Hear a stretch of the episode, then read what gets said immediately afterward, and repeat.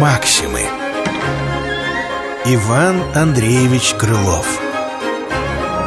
Крестьянин в беде.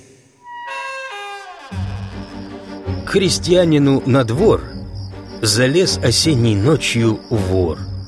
Забрался в клеть и на просторе, обшаря стены все, и пол, и потолок, Покрал бессовестно, что мог.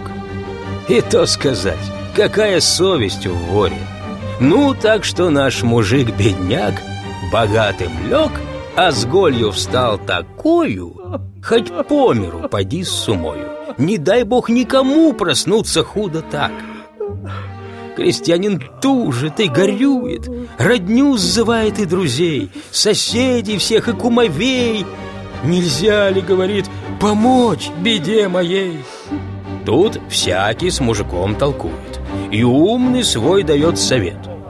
Кум Карпыч говорит Эх, Свет, не надо бы на было тебе по миру славить Что столько ты богат Сват Климыч говорит Вперед, мой милый сват Старайся клеть к избе гораздо ближе ставить Эх, братцы, это все не так Сосед толкует Фока Не то беда, что клеть далеко.